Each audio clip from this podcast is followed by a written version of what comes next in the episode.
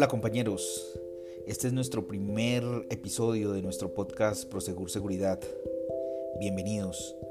en este capítulo vamos a ver una breve presentación acerca de los objetivos que queremos alcanzar por medio de este podcast, además de recordar cuál es la promesa del buen desempeño y por supuesto iniciar con los conceptos de la profesión de seguridad. Es importantísimo que empecemos por recordar que es un honor proteger la vida y los bienes de una persona, empresa o cliente en este caso. Y fallar a este compromiso pues es un delito de conciencia, significa traicionar la confianza que han depositado en nosotros. El hombre de seguridad, sea guarda de seguridad, supervisor, coordinador, escolta, jefe de servicios, personal administrativo, que ha decidido eh, involucrarse en el mundo de la seguridad, debe cumplir la tarea con conocimiento y pues con responsabilidad.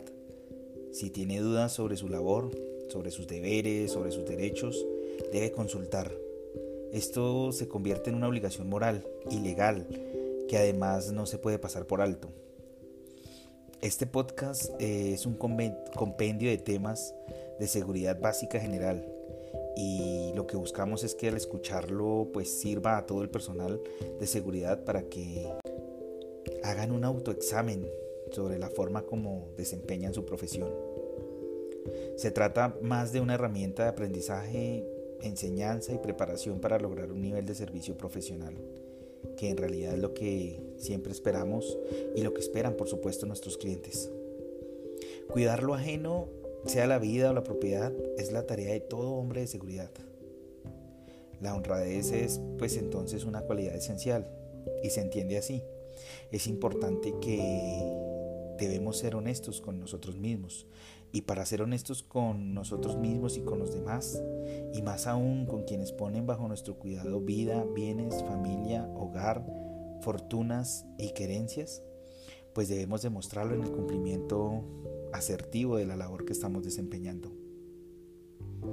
El honor, la preparación académica, las buenas relaciones humanas, la alerta física y mental, a veces un poco de buena suerte, eh, nos ayudan a conquistar estas satisfacciones y en esta tan importante como necesaria, a veces ingrata, a veces difícil profesión de la seguridad. Pero no por esto podemos desfallecer. Por eso queremos que cada vez que entremos a, escuchar nuestro podcast y a revisar uno de los capítulos y los temas tratados en el mismo, hagamos una reflexión profunda acerca de aquellas cosas que podemos mejorar, acerca de aquellas cosas que estamos haciendo bien y que debemos continuar haciendo bien, acerca de aquellas cosas que definitivamente debemos cambiar para que el resultado sea el esperado, tanto para nosotros mismos hacer esa conciencia de que nuestro trabajo está bien hecho, como para nuestro cliente. Hay una promesa de buen desempeño eh, que he querido traer acá en este podcast. Es muy corta y espero que mm, la mantengamos en nuestra mente y logremos aprendérnosla. Somos las personas honradas, leales y resueltas que en largas jornadas de oscuro silencio aseguramos vidas, fortunas y haciendas, responsables, firmes, con el arma alerta, incansables, serios y la mente despierta. No me arredra el frío, la lluvia o el viento, tampoco el temor, la amenaza o el riesgo. Prometo ante Dios cumplir mi trabajo, acatando la ley, la moral, los principios y cuidar el ajeno mejor que lo nuestro. Esta promesa resume en gran parte lo que es nuestra, nuestra profesión de seguridad. Que si llevamos a cabo eh, bien y determinamos hacer las cosas de esta manera, seguramente vamos a, lograr que los resultados se nos den. Voy a pasar a hablar de la profesión de seguridad. Eh, hoy en día hablamos del nuevo perfil del hombre de seguridad. ¿Y por qué decimos del nuevo perfil? Pues ante el incremento de la violencia, la fuerza policiva, como ha sido evidente eh, con los últimos acontecimientos aquí en Colombia, resulta insuficiente para garantizar la vida, honra y bienes de los ciudadanos. Esta es la razón de la participación de la seguridad privada armada y en sus distintas modalidades, como vigilancia, escoltas, transportes de valores, mm, coordinaciones, supervisores, alarmas. Pues el gobierno ha establecido que la Superintendencia de Vigilancia Privada para reglamentar estos campos de actividad y controlar la operación de las empresas, hasta hace poco estos servicios eran restringidos y se autorizaban digamos solo ante la presencia inminente de una amenaza. Hoy los vigilantes y los escoltas forman parte del paisaje diario, o mejor, del diario acontecer. Ahora los usuarios de servicios de vigilancia exigen la asignación de personal profesional. Y entonces estamos ante un nuevo reto que es la profesionalización y a veces decimos que la profesionalización eh, se nos queda de pronto solamente en, en pensar y creer que es ir a hacer un curso de seguridad. Pero la profesionalización implica, primero, mayores exigencias en el perfil personal. Segundo, mejores índices de desempeño y rendimiento. Tercero, mejores condiciones de trabajo y lógicamente mayores ingresos. Si usted estudia, poco a poco escalará los peldaños de esta profesión. Pero para esto, pues debemos tener en cuenta también varias cosas. Primero, la seguridad se va a requerir hasta que solo dos seres humanos sobrevivan sobre la faz de la Tierra. Segundo, la inseguridad es algo permanente y no se vislumbra solución alguna a mediano o largo plazo. Tercero, la seguridad es profesión necesaria en el presente pero será indispensable en el inmediato futuro. Es decir, que el panorama hacia el futuro, independiente de los distintos aspectos que se desarrollan o que vivimos en la actualidad, como la pandemia por COVID-19, como las alteraciones de orden público, como los grupos delincuenciales, las, las BACRIM, por ejemplo. Pese a todo esto, y, con más veras nos vemos abordados nosotros a profesionalizar esto que hacemos. Porque no podemos quedarnos en la antigüedad cuando, digamos, pagaban por un servicio de celador, de celaduría o de vigilancia que lo único que hacía era apagar las luces y prender las luces en un establecimiento. Ahora con esta profesionalización eh, la sociedad nos exige que estemos en capacidad de tomar decisiones, en capacidad de atender situaciones de riesgo, en capacidad de minimizar los riesgos de nuestros clientes para quienes estamos prestando el servicio. Y no solamente aplica para cuando prestamos el servicio. Lo mejor de esta profesión es que la seguridad empieza desde que estamos en nuestras casas, desde cuando tomamos la decisión de ir a salir a trabajar desde que tomamos el transporte público, la bicicleta, la motocicleta. Siempre debemos estar pensando en seguridad y eso debe ser una ventaja para nosotros. Que nuestro conocimiento haga que evitemos que estos grupos delincuenciales, que estas amenazas que tenemos a diario se materialicen. Quiero finalizar este primer episodio eh, contándoles acerca del código de ética que debe tener eh, todo, toda persona eh, que trabaje en seguridad. Y es que toda profesión se sustenta en principios éticos o morales que sirven de guía a las personas que la ejercen. Y pues la seguridad no es una excepción. Hay un decálogo de la profesión de seguridad que es muy acertado para lo que vivimos día a día. Y el decálogo es el siguiente. Soy consciente de que en toda labor de seguridad debo ser leal con mis jefes, amigos y compañeros. En este se resalta y se rescata la lealtad. Segundo, desempeñaré mi trabajo respetando la ley, los principios de la moral y las buenas costumbres. Es importante tener en cuenta este segundo ítem, porque nosotros somos los que estamos del lado del bien, nosotros respetamos las leyes. No podemos nunca entrar en esas comparaciones con la delincuencia, porque pues ellos han decidido estar de ese lado. y nosotros hemos decidido estar del lado del bien. Tercero, seré sincero en todos mis actos. Me comprometo a decir la verdad en todo lugar o circunstancia.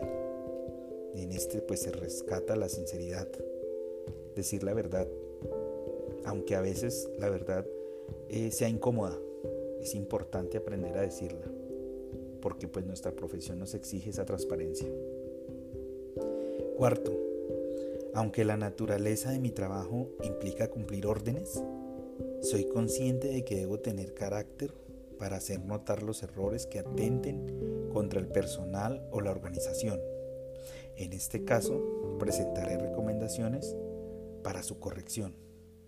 Si analizamos este cuarto punto, eh, entendemos eh, que aunque debemos cumplir estas órdenes, estas consignas, estas funciones que se nos han encomendado, también podemos presentar nuestras recomendaciones, podemos presentar nuestras ideas, podemos hacer sugerencias que mejoren el servicio. Quinto, debo mantenerme en buen estado físico y emocional, supremamente importante, porque ambos estados deben estar alineados, deben estar mantenidos de buena forma.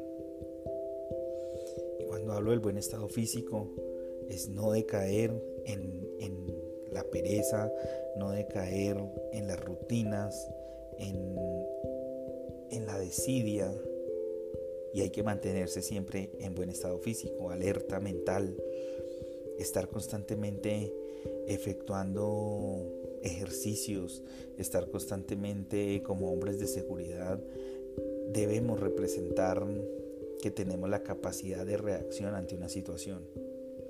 Y un buen estado emocional, claro que sí, un buen estado emocional es supremamente importante y aquí es, indispensable que aprendamos a manejar mm, el no mezclar los problemas de casa con los problemas del trabajo y viceversa.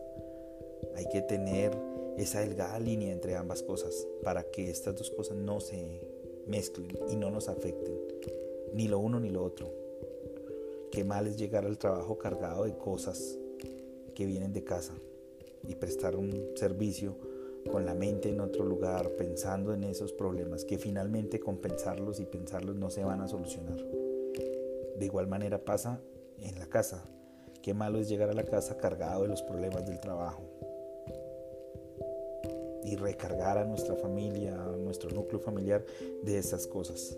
Hay que mantener esa delgada línea, hay que entrenarnos todos los días para poder hacer esa distinción y separar ambas cosas, que ambas son muy importantes, pero deben estar separadas.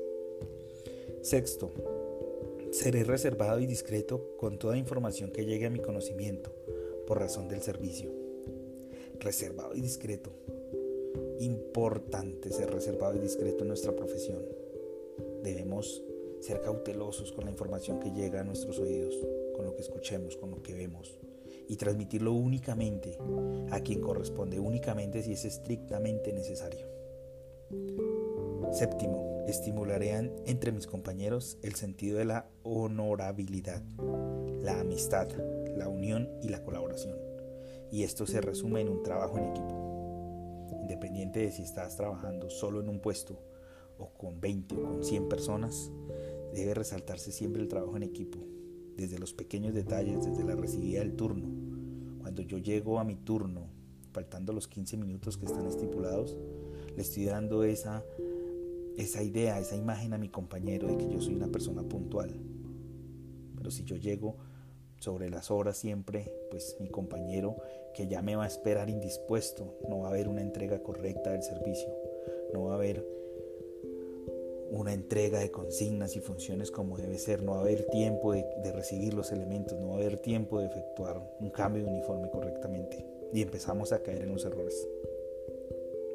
Octavo, seré diligente y exacto al desempeñar mis tareas. Diligente es hacer las cosas tan pronto ocurre. Exacto es hacerlas como están dispuestas. Noveno, me mantendré listo, alerta y siempre dispuesto a asumir mis funciones y responsabilidades. Es hacer cabalmente lo que está estipulado, cumplir con mis consignas y funciones. Décimo, pondré todo mi empeño en aprender las técnicas de mi profesión, la seguridad.